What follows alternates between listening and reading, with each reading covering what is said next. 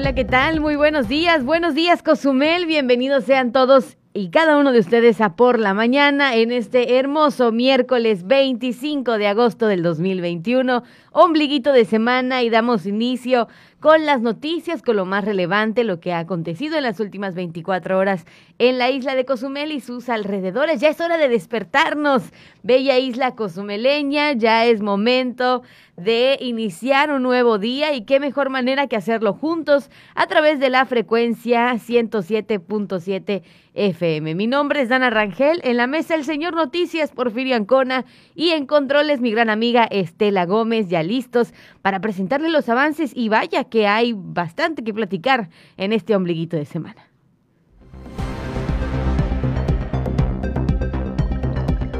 Anuncia la capa que este día quedaría ya restablecido el servicio de agua potable.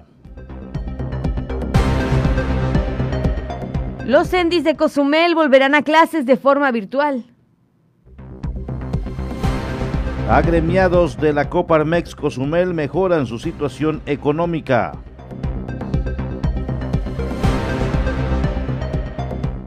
las unidades de especialidad médica y centros de atención primaria en adicciones siguen procurando la salud mental.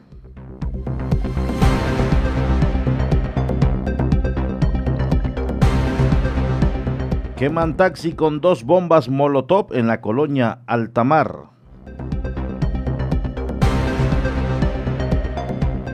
Hay nuevas actualizaciones en cuanto al tema de regreso a clases, lo tenemos aquí en Por la Mañana.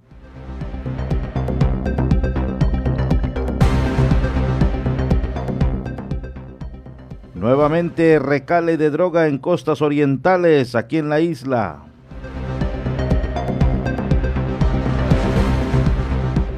México le da la bienvenida a las primeras refugiadas de Afganistán. Esto y más aquí en Por la Mañana.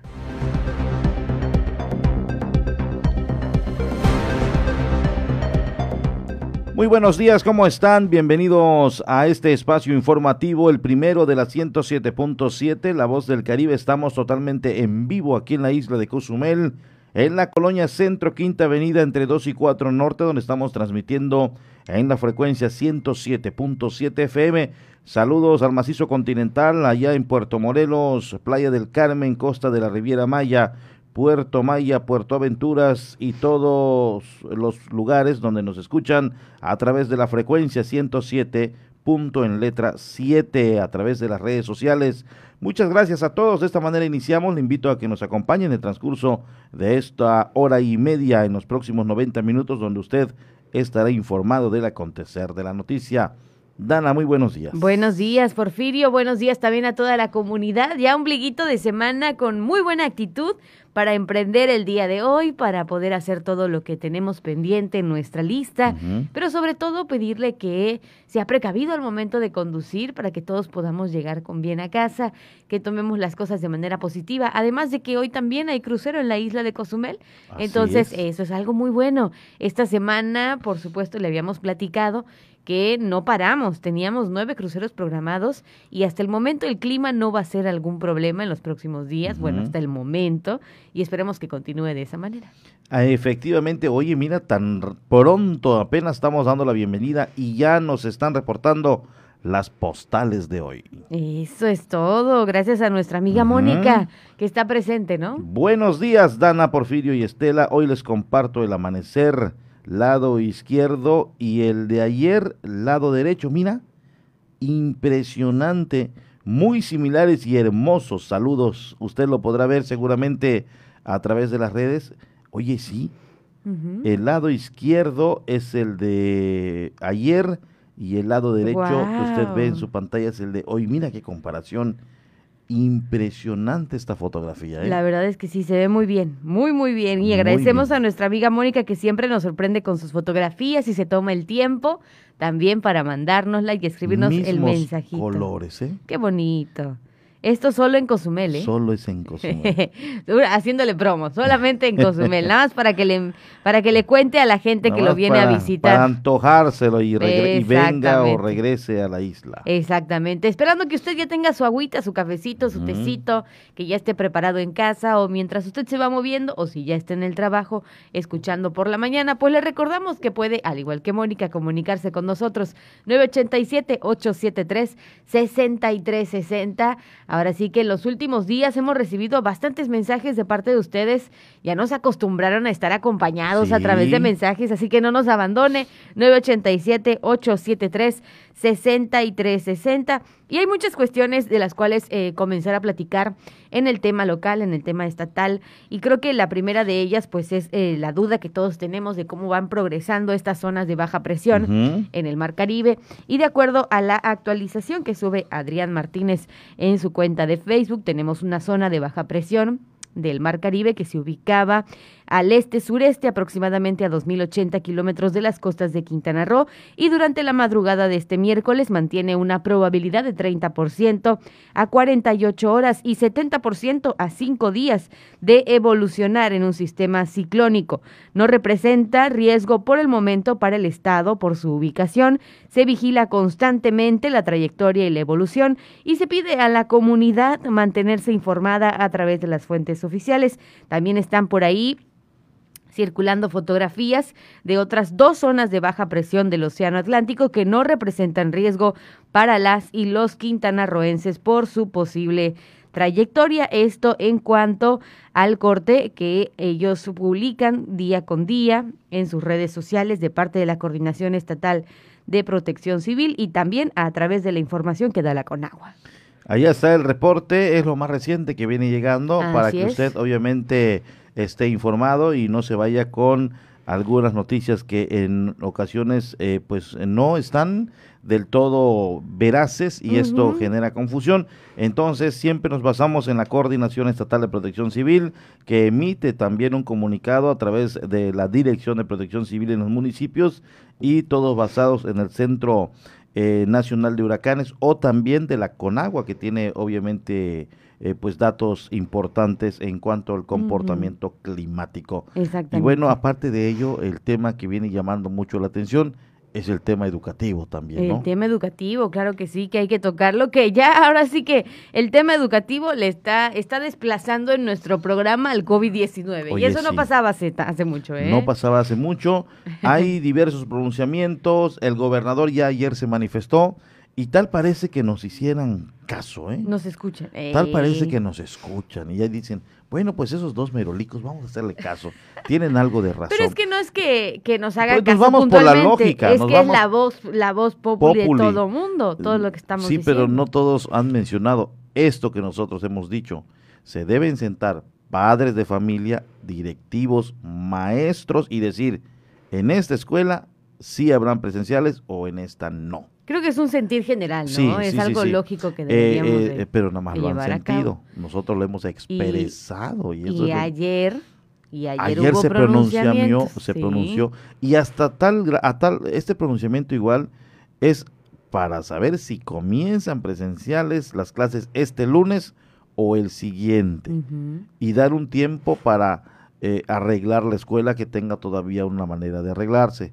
Eh, porque hay, hay unas que están totalmente deterioradas que no se van a arreglar en ocho días. Entonces el, el, gobernador mencionó que este, en estos tres días son cruciales.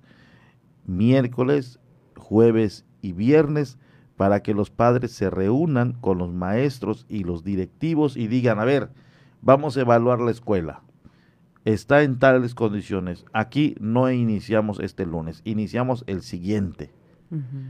O decir, en esta no va a haber clases presenciales, solamente virtuales.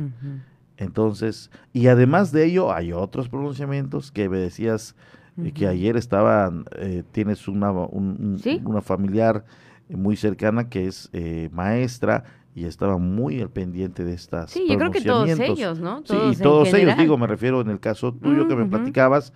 ah, sí, tengo la información cercana. Ajá, pero ayer también me mandó un mensaje el, profesor David Domínguez donde me dijo, estamos en reunión. Mm, eh, entonces, eh, yo creo que son los temas que se van acordando y que efectivamente está acaparando la atención ah, de la ciudadanía por la importancia o por el saber qué modalidad va a implementarse. ¿Y qué es lo que va a suceder en cuanto a los pequeños durante este ciclo escolar? Fíjate que primero tenemos eh, el audio, bueno, un fragmento del audio del gobernador que habla justamente del regreso a clases presenciales, que este 30 de agosto es voluntario y no es generalizado.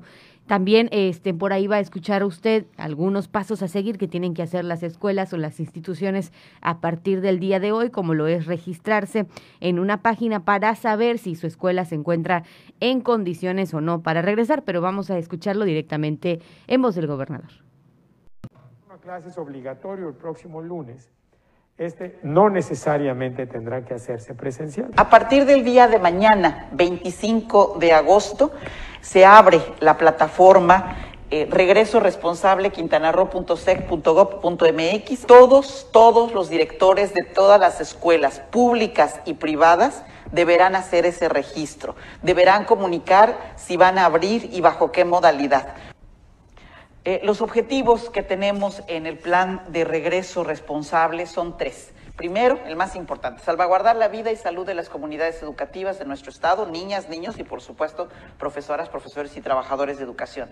Por supuesto, garantizar el derecho a educación y el desarrollo de capacidades integrales. Desarrollar un regreso a la escuela responsable y ordenado, con pleno respeto y acatamiento a las disposiciones determinadas por las autoridades competentes federales y estatales.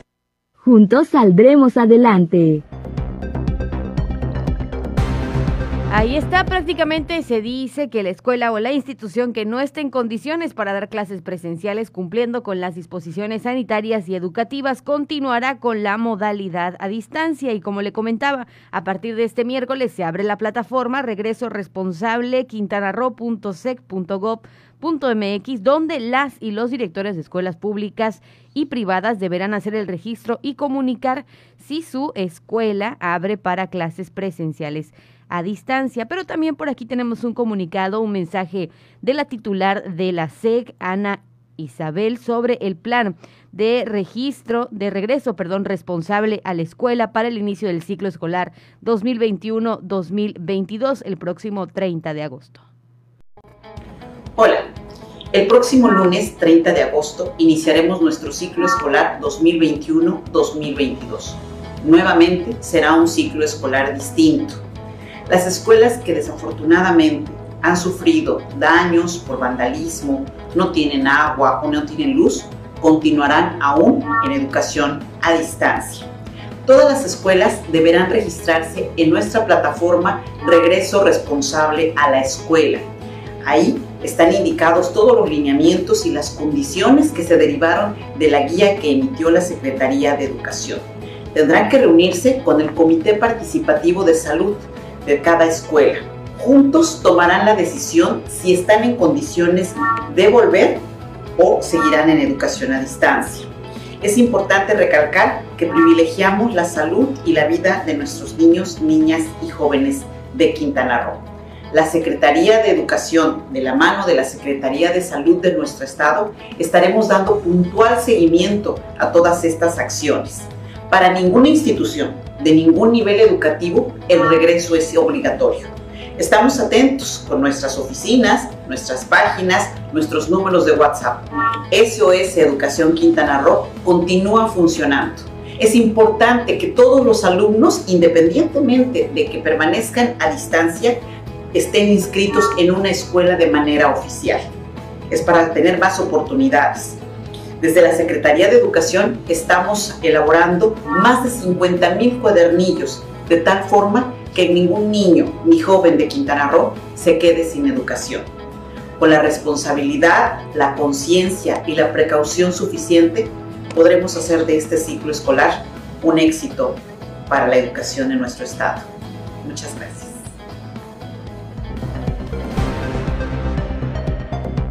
Ahí lo tenemos, lo escuchamos en voz de Ana Vázquez, que forma parte de la Secretaría de Educación de Quintana Roo. Esta es la información que ha estado transcurriendo en las últimas horas, por supuesto, en cuanto al tema del regreso a clases. Lo que sí comentar, se viene una labor titánica para los directores, para los maestros. Ahora sí que si la tuvieron eh, difícil o si tuvieron gran eh, eh, carga de trabajo durante el 2020 con todo esto de las clases virtuales, ahora en general para todos los maestros de las diferentes, eh, obviamente los diferentes estatus, ya sea primaria, secundaria, kinder, se viene también este regreso a clases híbrido en el cual pueden ellos dar también entre clases presenciales y tienen la obligación de dar clases virtuales.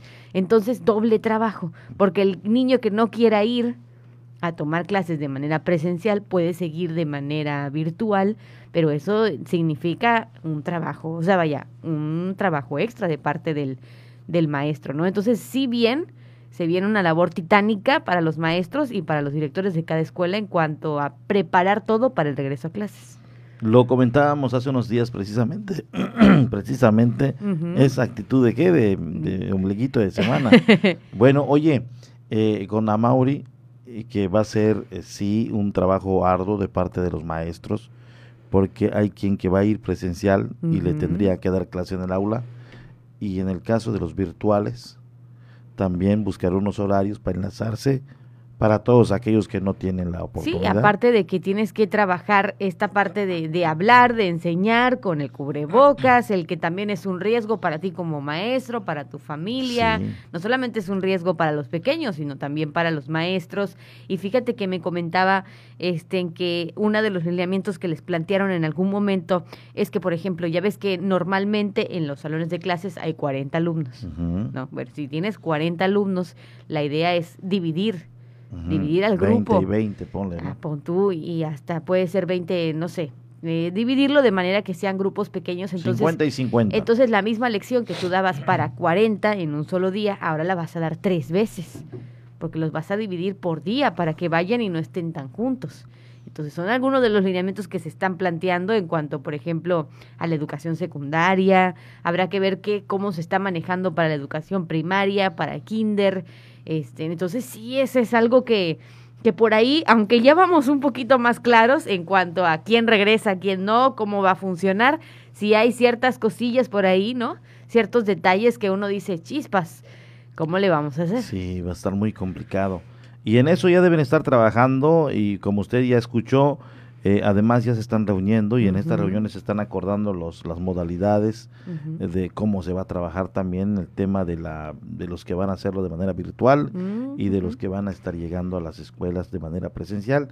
Viene pues un, un reacomodo, un reajuste, es como iniciar algo nuevo y, y además es algo nuevo. Prueba y error. Prueba y error, efectivamente, y cuando sea y si es exitoso, que siga y si no, pues que se eche para atrás también.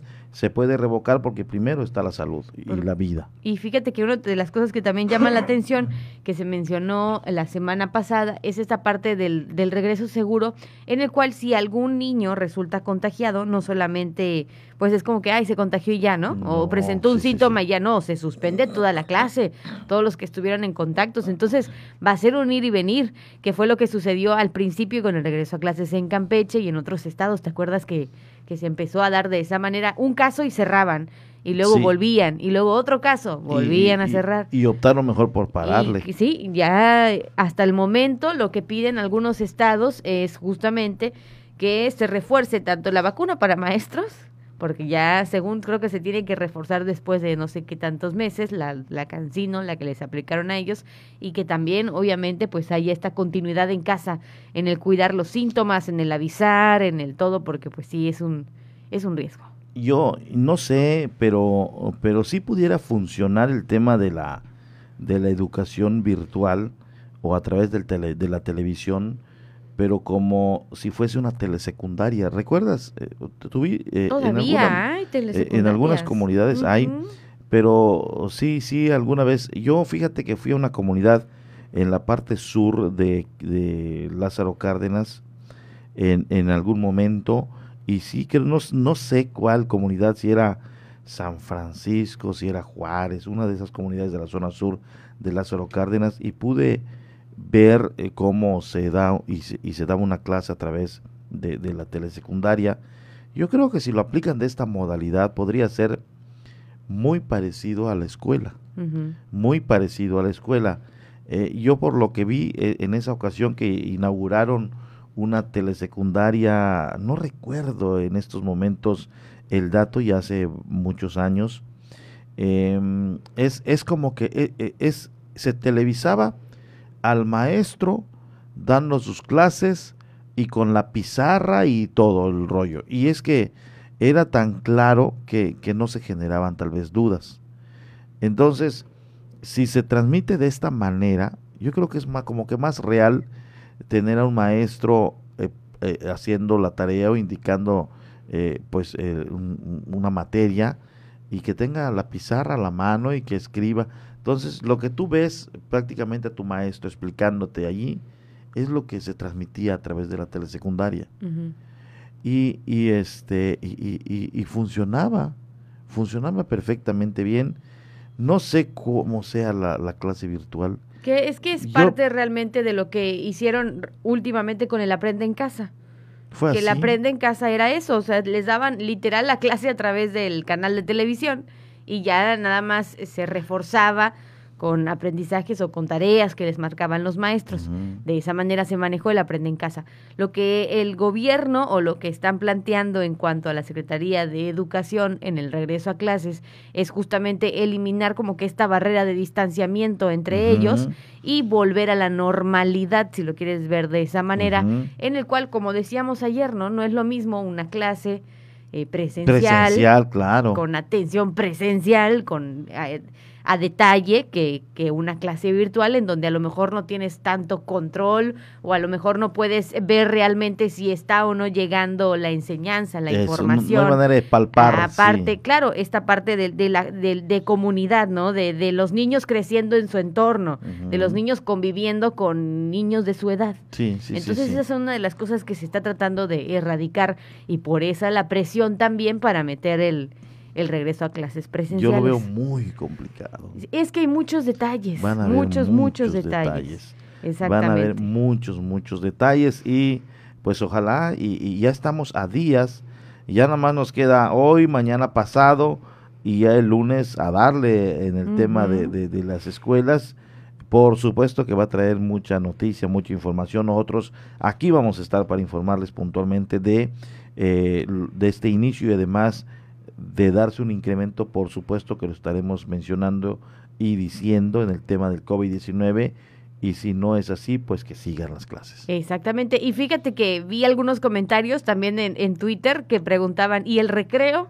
Y el recreo, el recreo no creo, no creo que haya recreo. Bueno, ese es mi, mi- ¿No crees? no sé cómo lo vayan eh, a eh, manejar no- no- realmente. No, ¿eh? crees tú que haya recreo? Y yo siempre lo dije también, es algo que se debe eliminar de momento y no prolongar las horas de Sí, claro. educación como normalmente está. Eh, yo, yo había dicho, ahí si me está escuchando el profesor David Domínguez Povedano, eh, que, que entren los niños ya desayunaditos, que ya no sea a las 7 de la mañana, como normalmente es. Ujú. 8 para que dé tiempo de darle su desayunito en casa, se vayan bien desayunados. 8, 9, 10, 11, 12 que los re- retiren sin recreo.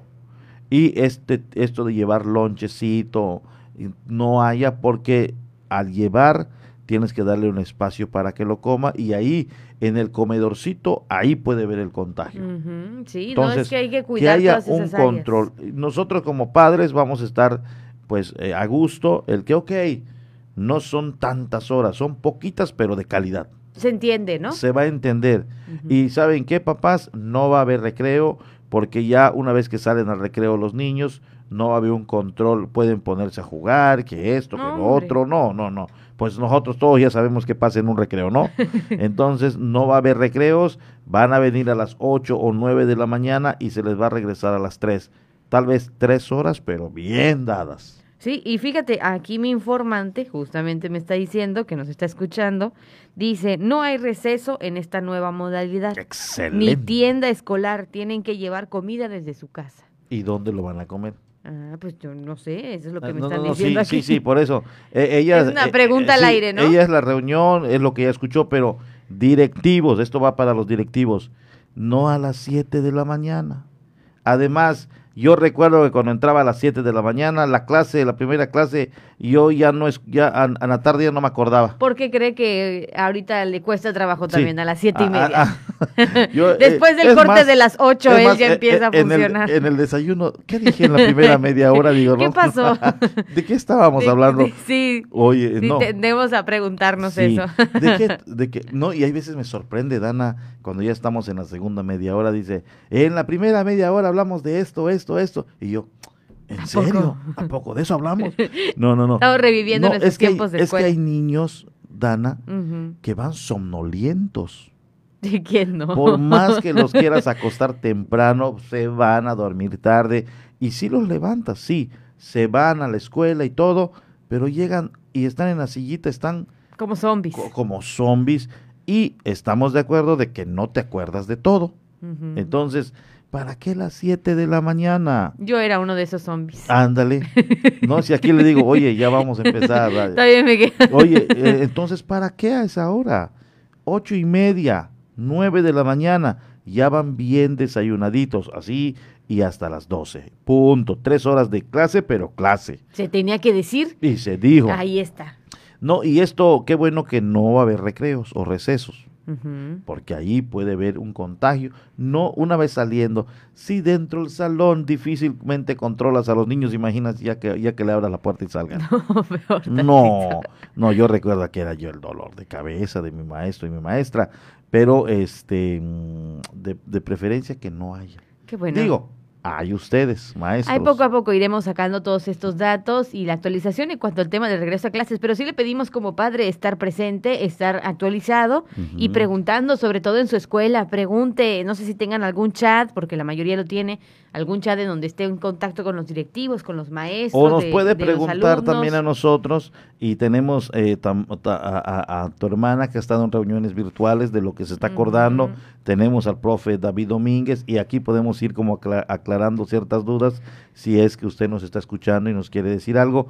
Pero al darle, al darle el, el lonchecito, tienes que darle un espacio para que lo coma.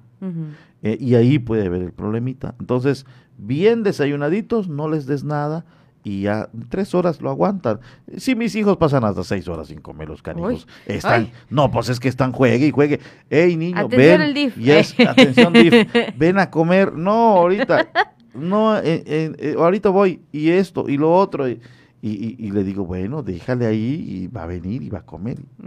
Porque acuérdate que, eh, que cuando uno tiene hambre le busca por donde sea. Y Mm. cuando no tienes y no quieres comer, te van a estar llame llame y no vas a comer. Entonces, tres horitas sí se lo aguantan. De 9 a 12. Ya llegan a la casa, comen rico y sano y además protegido. Digo, ojalá y nos puedan considerar. Muchos maestros nos escuchan, muchos directores nos están escuchando. Nos sintoniza también nuestro gran amigo, em, el profesor, híjole, se me eh, eh, Magaña, es, es, es, yo lo voy a, él, él pertenece a la CENTE estatal, es el vocero de la CENTE estatal. Entonces puede llevar este comentario. Miren, fíjense que allí hay dos merolicos muy en la mañana que están diciendo estos datos y estos tips y nos puede funcionar. Enseguida yo se lo voy a dar a conocer, lo tengo aquí en el número telefónico, el nombre de mi gran amigo, el maestro David Domínguez, para empezar, también a, a Rus. Olmedo, que nos escucha en estos momentos, ¿no? Maestra y que está siempre atenta a esta información, pero se lo vamos a dar a conocer en un momentito más. Claro, son las 8 de la mañana con 3 minutos. Recuerde que sus opiniones son importantes. 987-873-6360. Y ahora, en estos I momentos, am ready. ya vi, ya vi que ya estás ready, porque también hay muchas noticias que darle a conocer en cuanto a temas del Estado. Así que vamos a darnos una vuelta por el Estado de Quintana Roo.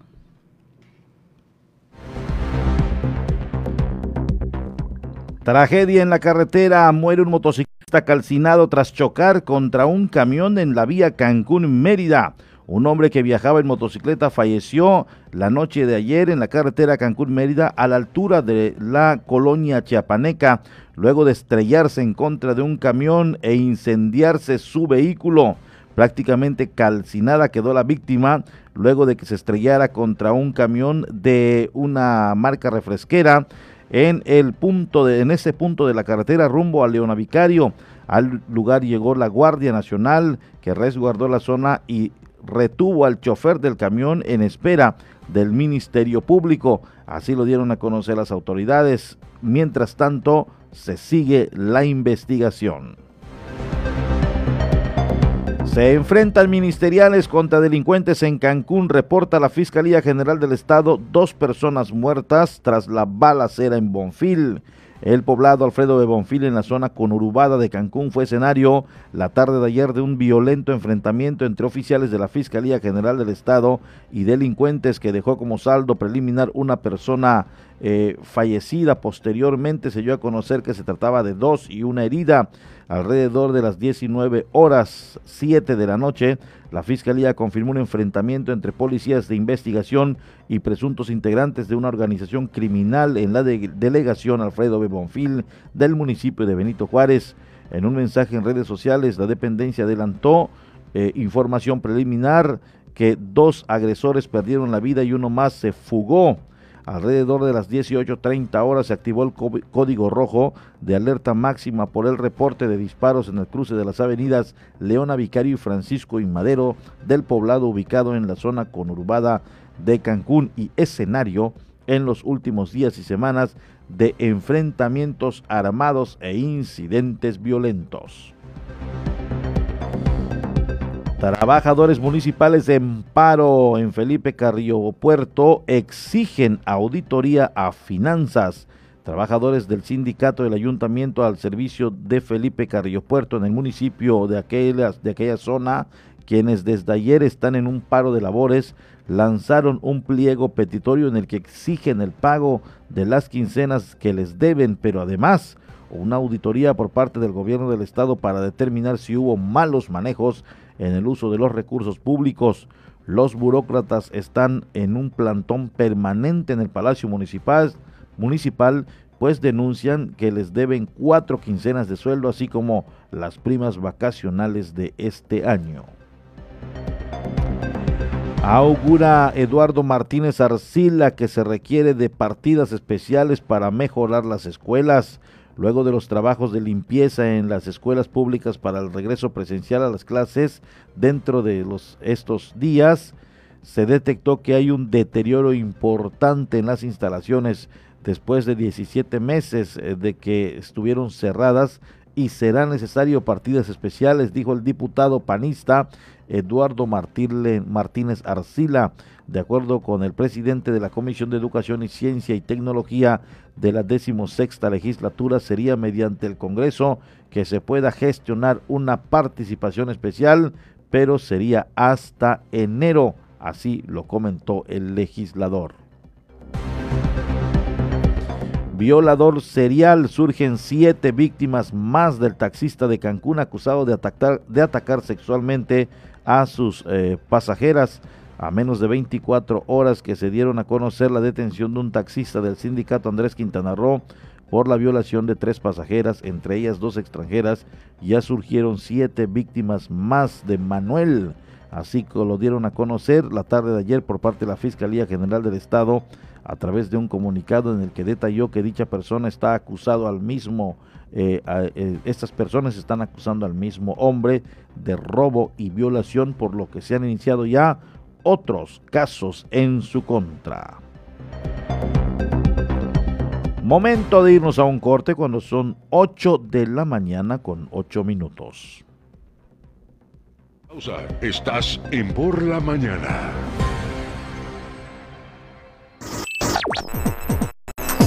Estás escuchando 107.7 La Voz del Caribe. Desde Cozumel, Quintana Roo. Simplemente radio.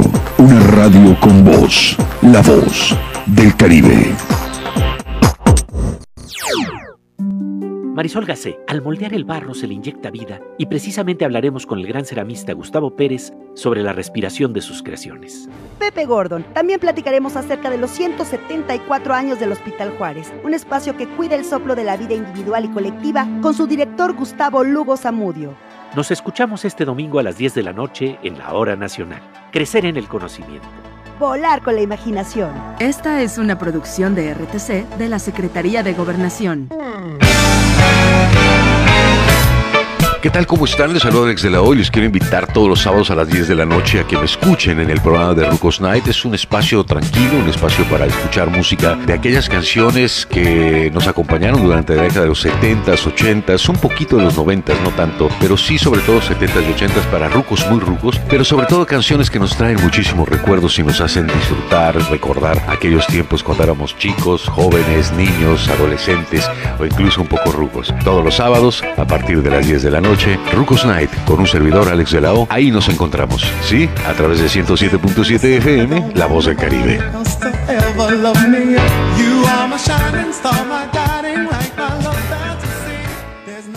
Habla Andrés Manuel López Obrador. Dijimos que íbamos a rescatar al campo y a sus pobladores y cumplimos. Tres millones de campesinos están recibiendo apoyo de manera directa, fertilizantes, precios de garantía, apoyos para campesinos, pescadores.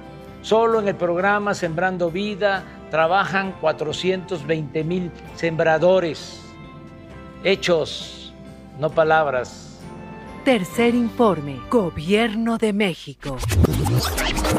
Hola, hola, ¿qué tal? Soy Aida Ramírez. Te invito a escuchar The Best Ones la cuenta regresiva de las cinco canciones más importantes del planeta, además de los eventos más relevantes de los artistas que ocupan este listado. Te espero de lunes a viernes en punto de las 10 de la mañana, por supuesto a través del 107.7 FM, La Voz del Caribe.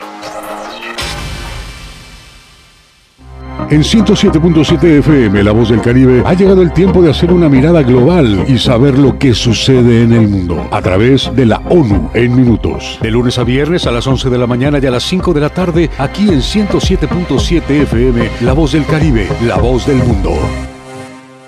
El coronavirus es un bicho pequeñito con corona que provoca que la gente se enferme y se sienta malita. Por eso tenemos que cuidarnos. Si tienes deseos de estornudar o toser, utiliza tu codo o brazo para cubrirte la boca. Recuerda siempre lavarte las manos con agua y jabón por 20 segundos. Hashtag yo me quedo en casa. 107.7 FM. La voz del Caribe. 107.7 FM.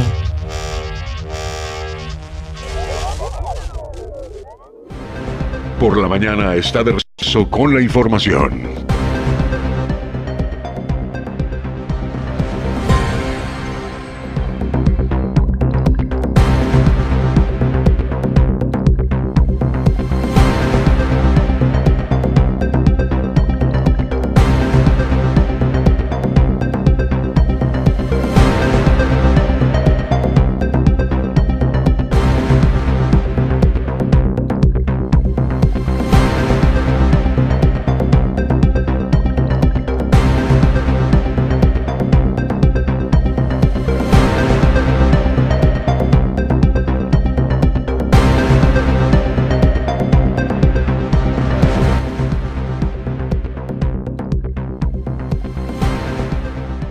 De la mañana con 12 minutos. Estamos de regreso ya en Por la Mañana. Qué bueno que usted se encuentra con nosotros, escuchándonos a través de 107.7 FM. Como bien mencionábamos en la primera media hora de este programa, hablamos del regreso a clases presenciales y de los diferentes lineamientos que se están manejando hasta este momento. Pero es tiempo de entrar ya en la información local, porque vaya que también hay cosas para platicar que están sucediendo en la isla de Cozumel. Así es. Oye, eh, justo en esta pausa recibí una llamada. Hoy está en el SSA México el Adventure of the Seas y el Celebrity Age. Eh, de acuerdo a información que nos han proporcionado eh, precisamente de, de, un, de un radio escucha que nos está sintonizando, dice, tenemos un problemita ya en el SSA México. Que los cruceros que están atracando en este muelle están bajando en este en burbuja, en esta modalidad burbuja, entonces está ocasionando que no nos vaya tan bien, no nos está yendo tan bien. Nos fue bien el día, un día después del huracán, porque se destrozó la costa oriental, estaba muy sucia, muy cerrada, eh, eh, tenían miedo irse los turistas, alguno que otro sí fue, pero entonces, y, y, el encharcamiento de calles y esto, evitó que salgan del muelle, de la terminal y se quedaron allí y nos fue de maravilla, dice, nos fue bien. Es el único día desde la llegada de los cruceros en el SAS a México. Me dice, tengo yo parientes y amigos en el, en el Puerta Maya y ahí sí les está yendo bien porque los dejan salir, que disfruten. ¿Recuerdas que leímos un comunicado donde se les donde dice al final cerraba la, la, nota diciendo y los turistas se les permite bajar y disfruten de la isla a su antojo. Entonces, efectivamente, el muelle Puerta Maya, los cruceros que están llegando en Puerta Maya, dejan salir a su turista como de la manera normal. Entonces, ellos decidirán si van, si vienen, si se quedan en la terminal, si X o Y. Entonces dice, él tiene conocimiento, este amigo, que en la terminal Puerta Maya, los negocios de esa terminal les está yendo bien porque están dejando bajar a su gente. Y también tiene conocimiento de que el que llega aquí en Puerta, en Punta Langosta, también están bajando a, y disfrutar la isla a su antojo. Entonces, aquí a manera como de, que, de recomendación a los directivos del SS a México, decirle a, al capitán y a su tripulación, oye, déjalos bajar porque si no, ¿con qué nos pagan la renta los, los locatarios de aquí adentro? Eh, si manejan este sistema burbuja y salen y no comen, no consumen, no compran dentro del muelle, pues esto genera que después, ¿cómo te pago? Están llegando los cruceros, pero ¿cómo te pago si no me están comprando? Los están bajando en un sistema burbuja y aquí no nos está resultando. Entonces dice que están inquietos porque eh, esta modalidad les está en cierta manera perjudicando, pero bueno, dice, ni modos, hay que apechugar. Les fue bien cuando después del día del huracán, dice, no salió el turismo, se quedó allí y nos fue de maravilla. Y en la parte del centro de la ciudad, con la llegada del Punta Langosta, de los que llegan aquí, les está yendo bien, ya mejoraron ventas al grado de que la Coparmex tenemos una nota de que les está yendo bien a sus agremiados eh, desde la llegada de los cruceros. Pues vamos a escuchar entonces la nota de Coparmex. En, así lo dieron a conocer precisamente eh, Coparmex, donde mencionan de que les está yendo mejor eh, agremiados a este a esta organización de aquí en Cozumel están mejorando su situación económica luego de meses complicados, esto a causa de la pandemia. El regreso de cruceros ha sido un aliciente, mencionan ellos. Escuchemos. El regreso de cruceros a la isla ha logrado mejorar la situación actual de agremiados de Coparmex Cozumel. Se vuelve un aliciente luego de las complicaciones vividas en el municipio, comentó Vilma Padilla, presidente de dicha confederación en la isla. Evidentemente no es lo que teníamos antes, pero bueno, ya empiezan a retomarse. Y pues hemos visto un incremento en, la llegada a Cozumel, ¿no? Creo que, vamos poco a poco recuperándonos de, esta situación sanitaria que evidentemente a todos nos, nos afecta muchísimo. Siempre estamos vigilantes de todas las medidas sanitarias que ya conocemos de la sana distancia, del uso del cubrebocas y demás. Lo que sí me gustaría comentar es que es importante incentivar a la población a la, vacunación. Eh, es muy importante. Esto no nos garantiza que no nos vamos a contagiar. Lo que nos garantiza es en cuanto a la severidad. Ha sido necesario reinventarnos con el paso del tiempo, aseveró la dirigente de Coparmex. Hemos evolucionado como una isla turísticamente hablando en el deporte estamos al pendiente de estos eventos que se van a llevar a cabo. Pues ha sido buena esta etapa de verano, ya pronto regresan los jóvenes y niños a clases. Y bueno, pues seguiremos expectantes y tratando de generar nuevas ideas eh, para, para, que obviamente pues tengamos un mundo mejor a través también de la tecnología. Destacó, si bien la isla cumple con los protocolos de salud, al recibir la vacuna ayudará a bajar el índice de contagios. La gente que no se está vacunando es como un cultivo para que el virus llegue, se replique y se siga mutando, ¿no? Y con esto pues hace más complicada eh, el contener sanitariamente esta enfermedad.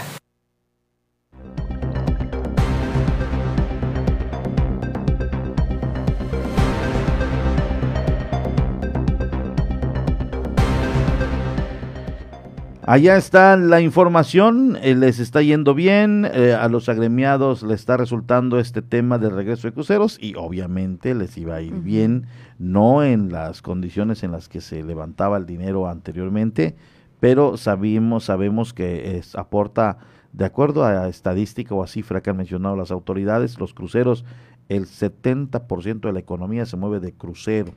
Hay otro, hay otro sector que es el de pernocta, que mueve otro porcentaje importante también de la economía en Cozumel, eh, pero, eh, pero sí eh, es, es, es, es, es de vital importancia el recurso que llega vía crucero. Al haber cruceros, al estar llegando con más frecuencia, en automático la, la condición económica de las empresas y de las familias va mejorando. Entonces, esto es, es bueno, en cierta manera. Aunque tampoco hay que olvidarnos del otro porcentaje que bien mencionabas, es el porcentaje que nos mantuvo a flote durante la pandemia, efectivamente, Efectivamente, y, y fíjate que durante los meses que no había pandemia, que no había de cruceros, nosotros estábamos y seguimos muy agradecidos con el turismo de pernocta que prefirió venir a Cozumel a estudiar, vino mucho universitario. Con el nacional que eh, decidió venir. O, el nacional que decidió venir y yo en las transmisiones donde tenía la oportunidad les agradecía que escojan Cozumel eh, para venir a estudiar, porque entraban a, una, a un estudio, a un departamento de renta y desde aquí estudiaban.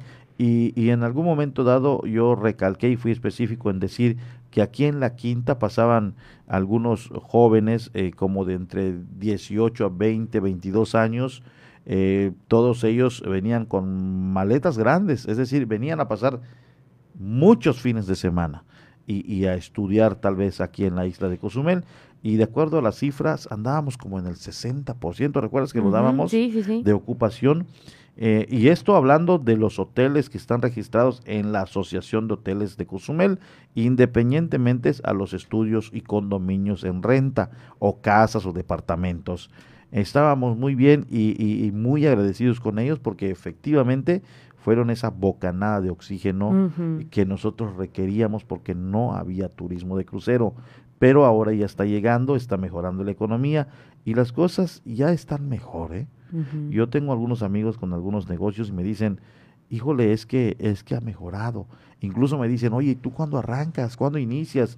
Y les digo, pues vamos a aguantar, vamos a aguantar un poco más, eh, pero este, están mejor las cosas.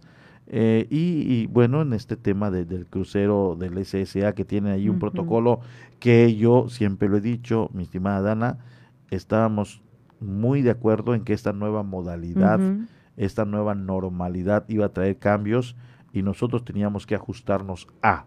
El SSA mm, está recibiendo cruceros, pero bajan en la modalidad burbuja. En algún sector está complicando las cosas y en otras seguramente les está yendo bien, pero es un protocolo meramente de el crucero. En esto no hay culpa, no hay eh, manera de un momento dado cambiarlo, son sus normas y están basados ellos en normas internacionales de seguridad y evitar riesgo sanitario entre su tripulación y pasajeros y no nos queda más que apechugar. Gracias a los de Carnival y también a los de eh, la otra línea naviera que están aquí en Puerta en Punta Langosta que están dejando bajar sus turistas y eso está generando derrama económica sin el sistema burbuja. Exactamente, pues este es en cuanto al tema turístico, pero también tenemos que compartirle notas eh, que obviamente llaman la atención en las redes sociales aquí en la isla de Cozumel, como lo es la quema del taxi que hubo en las últimas horas con dos bombas Molotov en la colonia Altamar. ¿Cierto? Así es, efectivamente. Un taxista pierde su patrimonio en un abrir y cerrar de ojos. Alrededor de las 2 de la mañana de este martes se realizó un reporte al C5 del incendio de un auto tipo taxi en la calle Marlín Comproa, en la colonia Altamar 2. Al llegar los bomberos se entrevistaron con el dueño pues de este taxi, el cual ya había extinguido el fuego con sus propios medios, por lo que solo fue necesario bajar una línea para terminar de enfriar la parte trasera del vehículo con 150 litros de agua a presión. Los bomberos realizaron lo correspondiente, retiraron la batería y se la entregaron al propietario desconociendo las causas del siniestro. En el interior del vehículo se encontraron dos envases de cristal de cerveza que fueron usados como bombas Molotov en otros dos siniestros que se han suscitado en la isla. Esta es la información que se está manejando en cuanto a este tema, pero pues claro que las imágenes y todo lo que se publicó en las redes sociales llamó muchísimo la atención porque convengamos que no es algo que pase comúnmente. No, no es común, pero bueno, lamentablemente pues perdió su patrimonio este ciudadano. En otro tema le digo que un costal que contenía 30 paquetes con presunta cocaína fue hallado ayer por efectivos del ejército mexicano en una playa del lado este de la isla.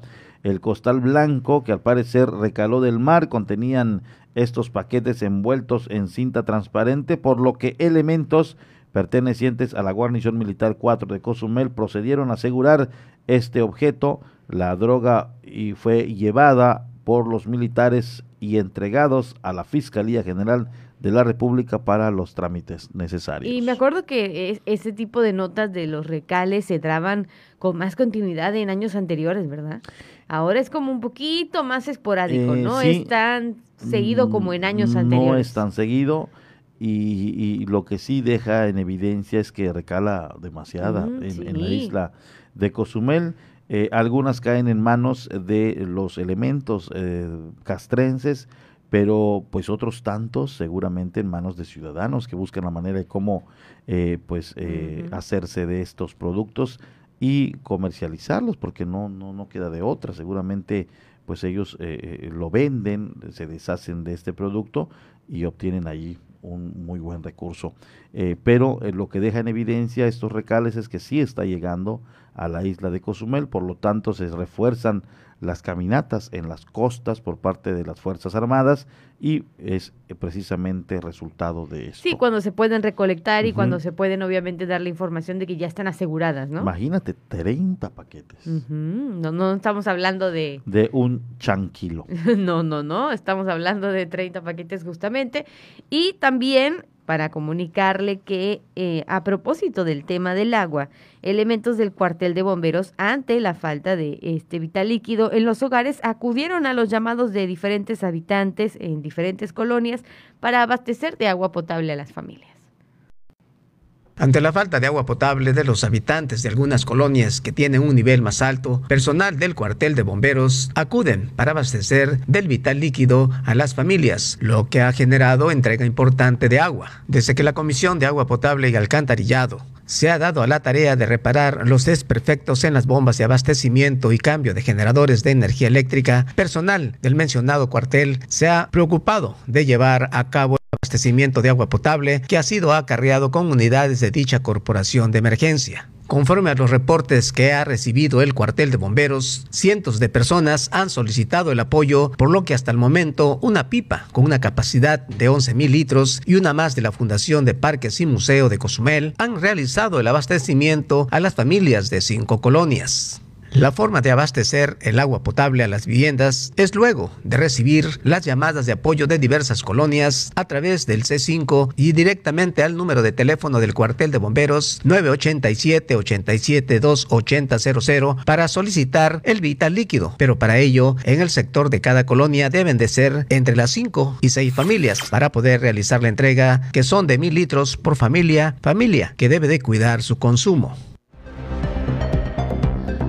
Y bueno, a partir de esta medianoche, o sea, de entre ayer y hoy, em, el servicio de abastecimiento de agua potable podría ya restablecerse luego que por los daños en bombas y transformadores no permitieron brindar el servicio adecuado. Y efectivamente en los últimos días se recrudeció la falta de agua en algunas zonas de la isla y nosotros veníamos diciendo que faltaba presurizar las líneas de distribución para que llegue a las demás colonias. Bueno, pues en ese proceso está.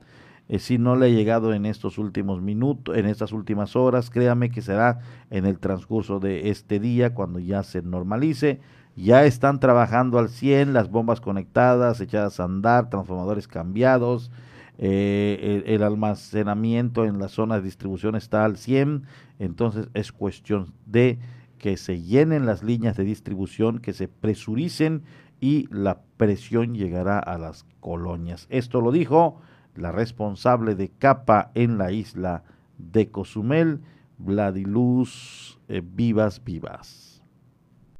Luego de la reparación de las bombas abastecedoras y rehabilitación de transformadores que originaron la falta de agua potable en los hogares, durante la medianoche podría llegar el abastecimiento del vital líquido, señaló Vladi Vivas Vivas, gerente de la Comisión de Agua Potable y Alcantarillado, organismo operador Cozumel. Antes de la llegada del huracán Grace aquí a nuestra isla, hicimos nosotros unos trabajos de interconexión Recordarán ustedes que, la empresa contratista pues abrió zanjas y estuvieron trabajando en eso día, días y noches enteros.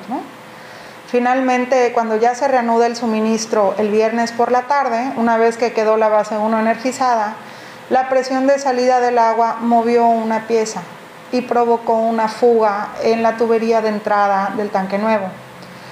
Entonces, como apenas estábamos recuperando presiones, ya teníamos pues prácticamente toda la ciudad cubierta, pero pues no en todas las zonas se observaba una presión óptima. Agregando por último que debido a unas fallas en las bombas de abastecimiento, además de haberse quemado un transformador, se originaron algunas fugas y la falta de agua, pero se espera que durante la medianoche se restablezca el problema. En este caso son cuestiones post huracán. Para Capa es pues no difícil, pero es como muy pronto dar un reporte las primeras tres horas después de que pasó el huracán, porque dependemos al 100% de la energía eléctrica. Y una vez que se ha restablecido la energía eléctrica, entonces es que empezamos a revisar los equipos uno por uno para empezar a detectar las anomalías que pudieron haber dejado.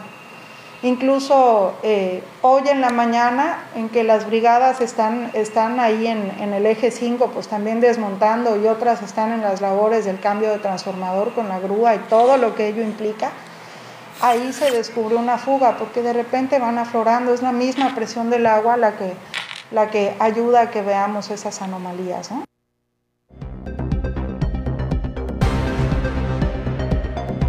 El problema se irá resolviendo en las próximas horas, Dana. Eh, eh, entonces, pues allá está para la tranquilidad.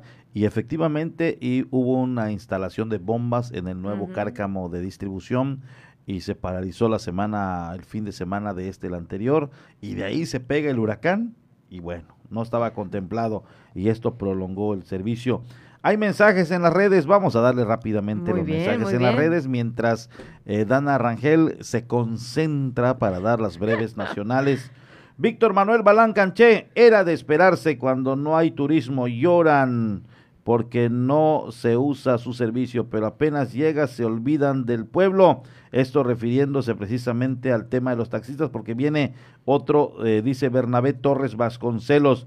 Muy buen día y saludos. Se ve claramente que está mejorando, mejorando excelentemente porque los taxistas ya no le hacen caso de nuevo al usuario local. Bueno, pues esto es un parámetro según para, mm. para Bernabé.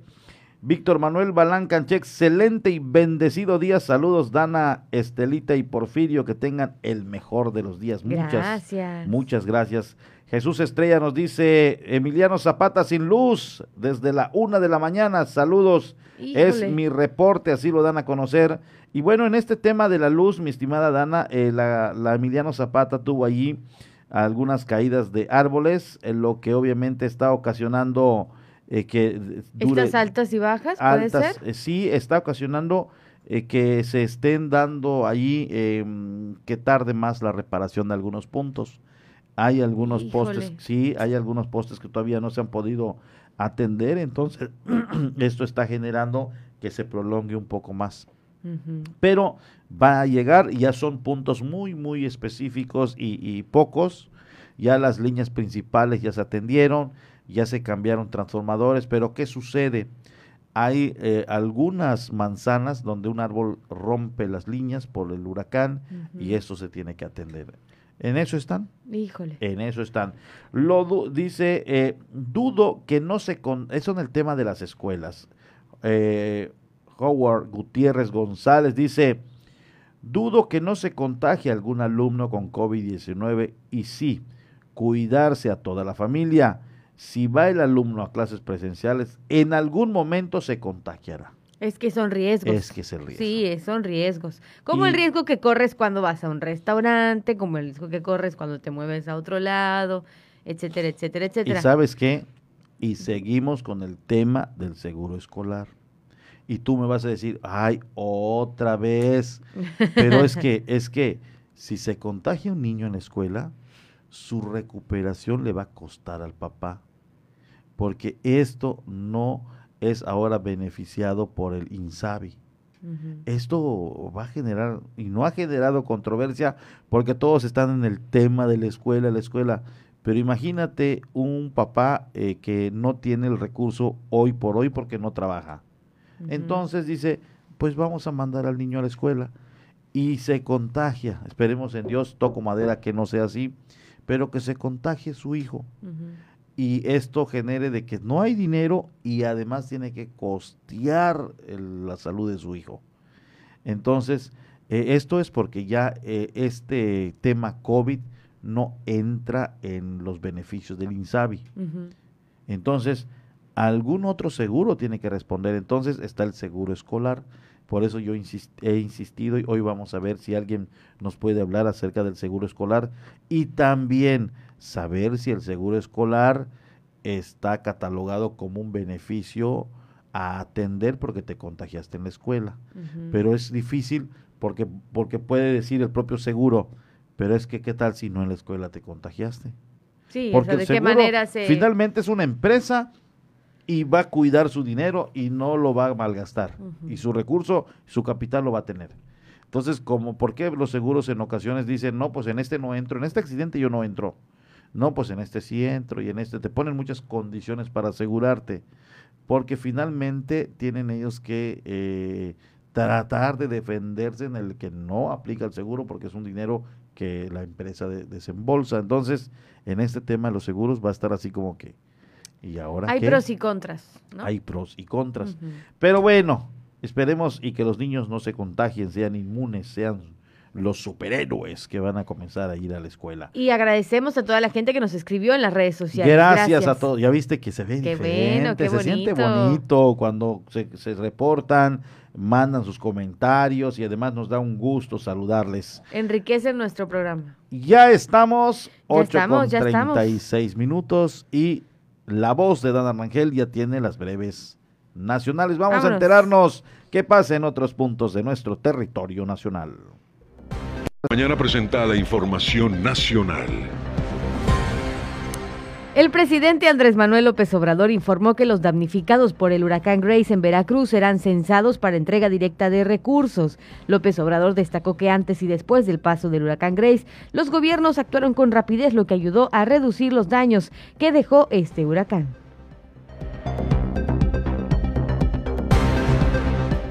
Enfrentamiento a tiros entre policías de Veracruz tras una riña deja dos agentes muertos. La riña entre estos policías que desató un enfrentamiento a balazos dejó como saldo dos muertos, un herido y detenido en Veracruz. Así lo informaron este martes autoridades locales. La Secretaría de Seguridad Pública Estatal admitió que agentes de la Policía Estatal se enfrentaron a tiros por una riña personal en una carretera de la región montañosa central.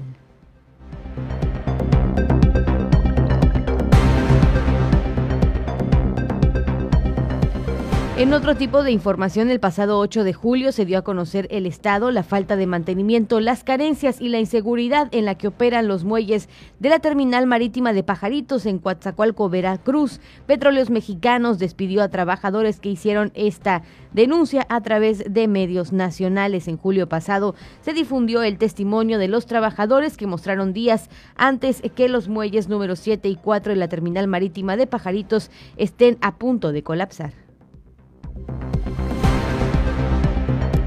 En cuanto al tema del COVID-19 en nuestro país, por tercera semana consecutiva, los contagios y hospitalizaciones por COVID-19 muestran un descenso, lo que es signo de que la tercera ola de la epidemia comienza a descender. Así lo señaló Hugo López Gatel, subsecretario de Prevención y Promoción de la Salud. No obstante, en la conferencia matutina, apuntó que a pesar de esta tendencia a la baja, siempre que exista la pandemia en el mundo, habrá la posibilidad de que los contagios continúen. Al mismo tiempo, dijo que estos datos no son suficientes suficientes para predecir cómo se comportará el virus en un futuro, por lo que no se puede descartar que existan más olas de contagios.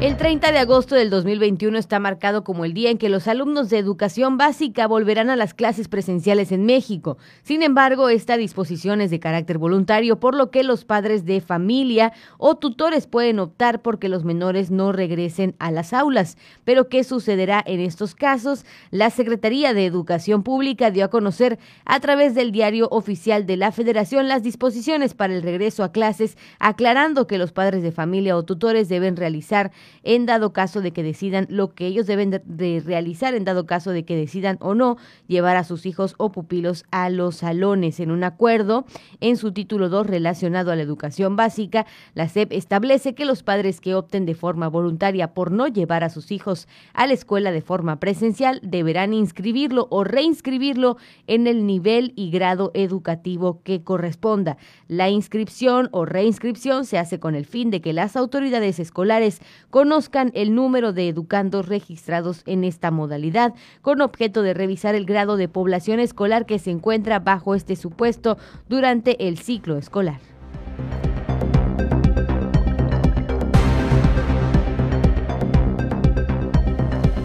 Y en otra información que está circulando en redes sociales, Ingrid Natalie, de 13 años, recibió la vacuna anti-COVID de Pfizer tras obtener un amparo de un juzgado federal, esto en Baja California. El 16 de agosto, los padres de la menor interpusieron un juicio de amparo para que su hija recibiera la primera dosis de la farmacéutica estadounidense. Abogado de la menor, Jorge Lizárraga, explicó a la prensa local que los argumentos para este amparo se basaron en que Ingrid Natalie requería la vacuna antes del regreso a clases presenciales esenciales.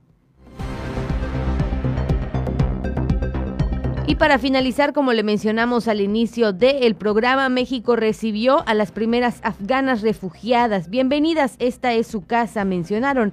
En México decimos, están en su casa y ahora se los queremos decir de todo corazón y México hace honor a su tradición y al futuro que queremos tener. Sean muy bienvenidas y cuenten con nosotros, expresó el titular de la Secretaría de Relaciones Exteriores, Marcelo Ebrard, a las primeras mujeres afganas refugiadas en México.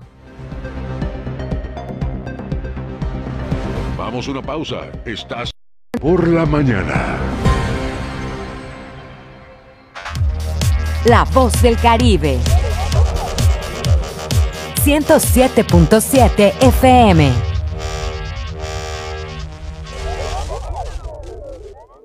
Una de las cadenas televisivas y radiales más famosas del mundo, la Deutsche Welle de Alemania, llega a nuestra estación. 107.7 FM presenta cápsulas de información general, de cultura y noticias que forman parte de lo que sucede en todo el mundo. Mantente en sintonía con 107.7 FM y escucha a la Doche Vele, aquí en La Voz del Caribe, donde somos radio.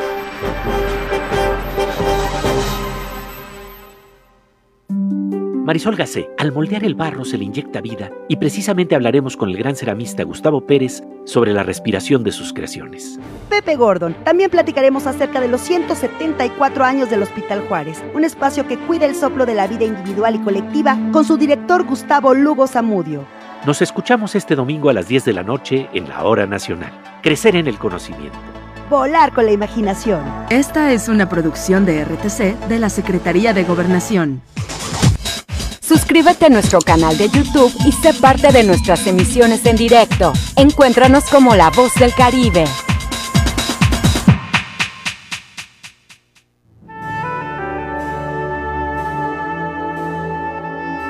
Proyecto Misericordia les da la bienvenida a la hora de la misericordia. Cuánto amo a las almas que han confiado en mí totalmente. Haré todo por ellas Vengan a mí, todos los que están fatigados y agobiados, y yo los aliviaré. La hora de la misericordia. Acompáñanos de lunes a sábado a partir de las 4 de la tarde, aquí en La Voz del Caribe. Y recuerda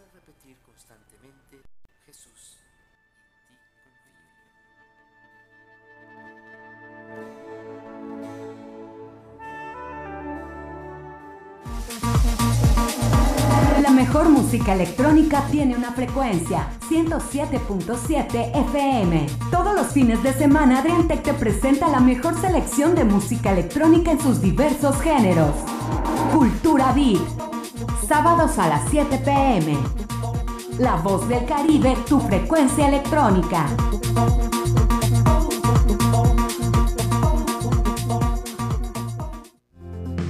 Hemos vivido tiempos muy complicados para todas y todos. Pero la fuerza de nuestra gente nos ha mantenido de pie. Es por ello que te agradecemos a ti, que a pesar de todo participaste como funcionario y funcionaria electoral. A ti, que ejerciste tu voto de forma libre y ordenada. A ti, que vigilaste que todo saliera bien. A ti, que al cuidarte nos cuidabas a todas y todos. Gracias por vivir tu elección. Instituto Electoral de Quintana Roo.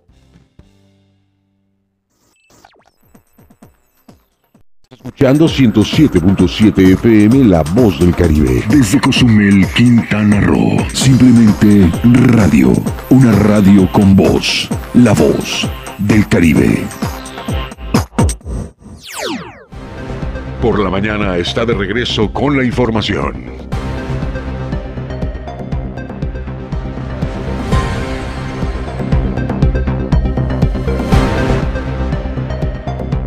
8 de la mañana con 44 minutos. Estamos de vuelta en Por la Mañana y no sé usted, pero ya hace hambre. Ya hace hambre a esta hora de la mañana y por eso le quiero recomendar que usted puede iniciar su día con unos ricos chilaquiles o una orden de huevos al gusto pagando únicamente 30 pesitos. Y la verdad es que se lo recomendamos ampliamente, así como lo escuchó, solamente 30 pesitos. Usted puede visitar el Datich Food Truck a partir de las 8 de la mañana y hasta las 12.30 del mediodía. También puede ordenar al número de WhatsApp 987 138 0666 y recuerde que los mejores desayunos los va a encontrar en el Tatich Food Truck, además de que de manera rápida usted va a obtener su desayuno si usted anda a las carreras, pasa por el food truck y rápidamente va a tener estos deliciosos chilaquiles y todo lo que ellos ofrecen en su variado menú.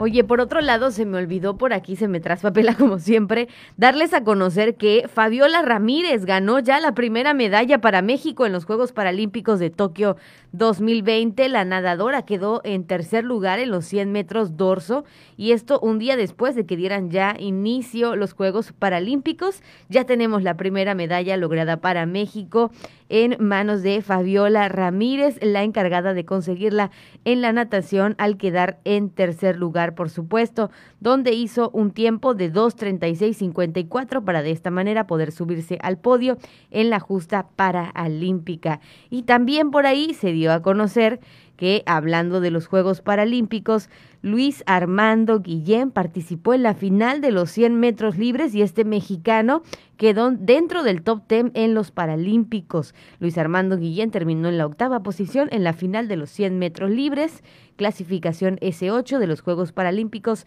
de Tokio 2020, originario de La Paz, registró un tiempo récord que lo dejó en el lugar número 8. Siempre te lo dije, eh, siempre Sí. hay buena participación de estos eh, atletas. Cierto. Y, y- y fíjate que el profesor David Domínguez Povedano tiene una sobrina ahí.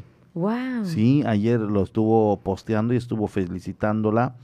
eh, y, y bueno, pues un saludo a ella y, y también al profesor David Domínguez Povedano y que tengan una excelente participación. Claro que sí. Y bueno, hablando ahora en temas de clima, ¿cómo va a estar el pronóstico para el día de hoy? Hay que ir acelerando el paso porque si no luego se nos va el programa y usted no se entera. Entonces, el tiempo significativo para Cozumel permanecerá el cielo medio nublado con periodos nubosos, como lo hemos tenido en los últimos días.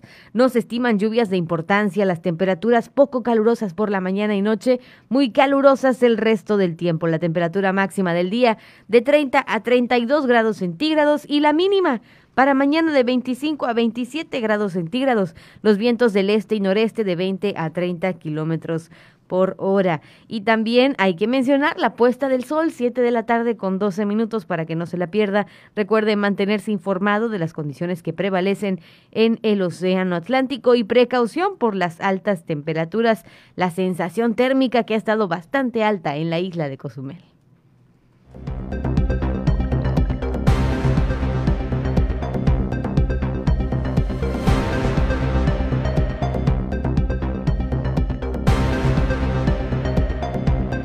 Nos vamos con esta información. Las unidades de especialidad médica y centros de atención primaria en adicciones siguen procurando la salud mental para todo el alumnado y padres de familia, luego que en este regreso a clases se visitarán escuelas primarias, secundarias y bachillerato para prevenir las adicciones en los jóvenes.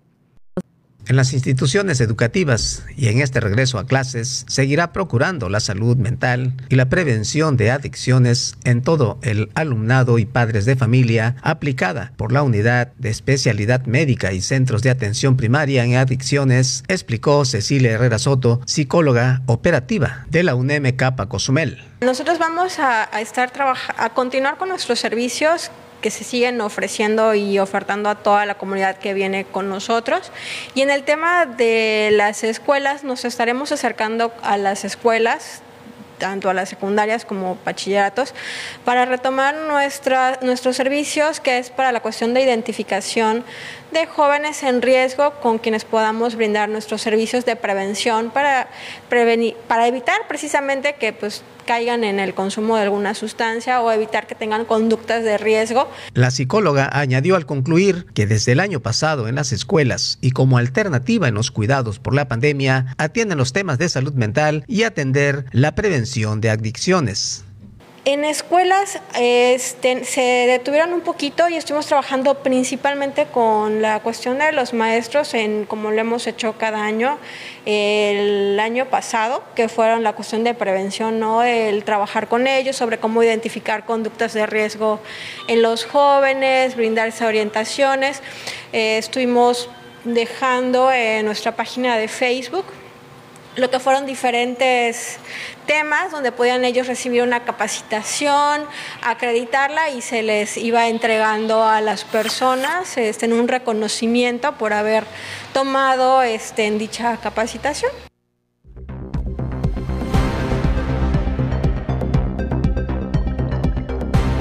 Pues qué bueno, qué bueno que se van a hacer estos seguimientos, qué bueno que se va a seguir procurando el que los jóvenes y niños pues le digan que no a las diferentes adicciones, a las drogas.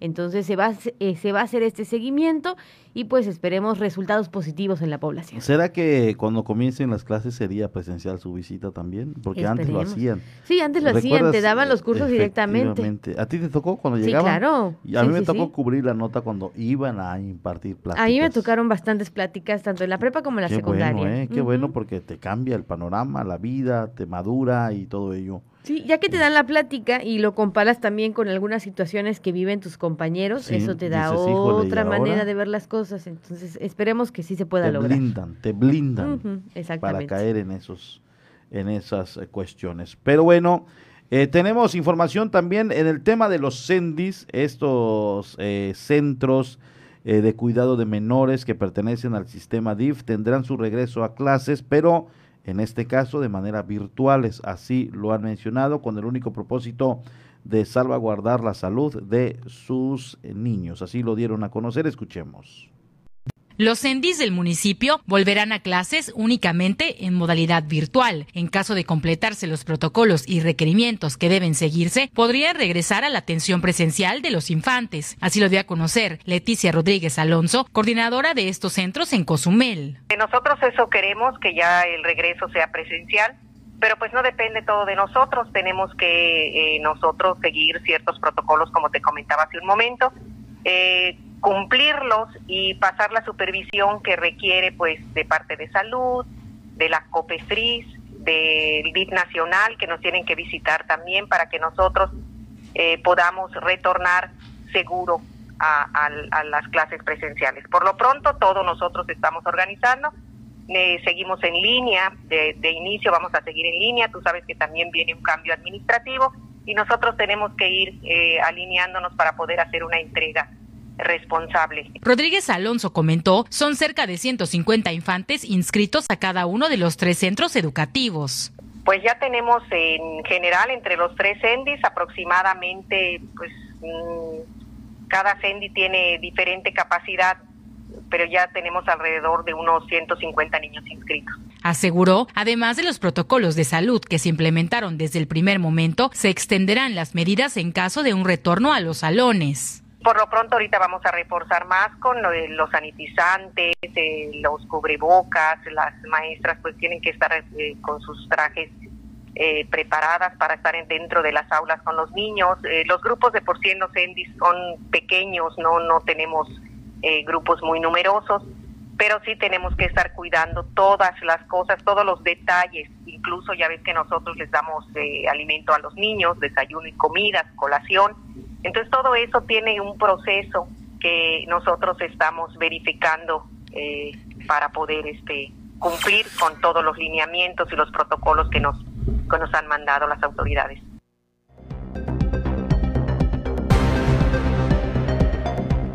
Allá está, y en este tema de los ENDIs, obviamente es más complicado el que se inicie eh, de manera presencial, por pues los niños en esta edad están que no entienden y quieren jugar solamente. Están sí. pero con en pleno apogeo de querer andar pleno de apogeo y con la pila con la pila nueva obviamente eh, con la pila nueva y para en un momento dado controlarlos es muy difícil. Y ya lo habíamos dicho estas edades preescolar también es un tema complicadísimo. Todavía primaria bueno los niños ya tienen más más conciencia van entendiendo más las indicaciones y ni qué decir los medios superior y superior. Eh, por lo mismo, eh, son estos los que en un momento dado no van a representar tanto problema eh, en el tema de contagios, seguramente, eh, pero en estas, eh, en estas esos niveles básicos sí es de mucho cuidado y control. Así es. Y bueno, siendo las 8 de la mañana con 55 minutos, hasta aquí hemos llegado con la información. ¿A poco? De el día de hoy culminamos, cerramos con la información local. Ah, pues un saludo a todos los amigos que nos están sintonizando y que nos acompañaron a lo largo de estos 60 minutos. Así es. Gracias y está rumbo al trabajo con mucha calma, tranquilidad, vaya despacio evite ser parte de la estadística de tránsito y pues echarle ganas en este ombliguito de semana. Así es, con toda la actitud, por favor. Con, toda, la actitud. Le recomendamos. yo les espero a las 12 del mediodía, donde también tendremos información y enlaces con nuestros compañeros que están ya listos para salir a recabar información. Así es, buscando la noticia. Gracias, Estela Gómez en Controles. Recuerde quedarse con la programación musical de La Voz del Caribe. Tenemos bastante variedad en la mañana para todos ustedes, así que no se despegue justamente de la 107.7 FM. Recuerde también no bajar la guardia, uso de cubrebocas, gel antibacterial y la sana distancia, sobre todo la sana distancia. Mi nombre es Dana Rangel, gracias compañero. Nos vemos entonces y nos escuchamos el día de mañana, 7.30 en Por la Mañana. Muy buenos días. Esto fue Por la Mañana. Noticias, contenido e información puntual. Con el primer informe del acontecer mundial, nacional y local. Con las voces de Porfirio Ancona y Dana Rangel. Dana Rangel y Porfirio Ancona. Nos escuchamos en la próxima emisión.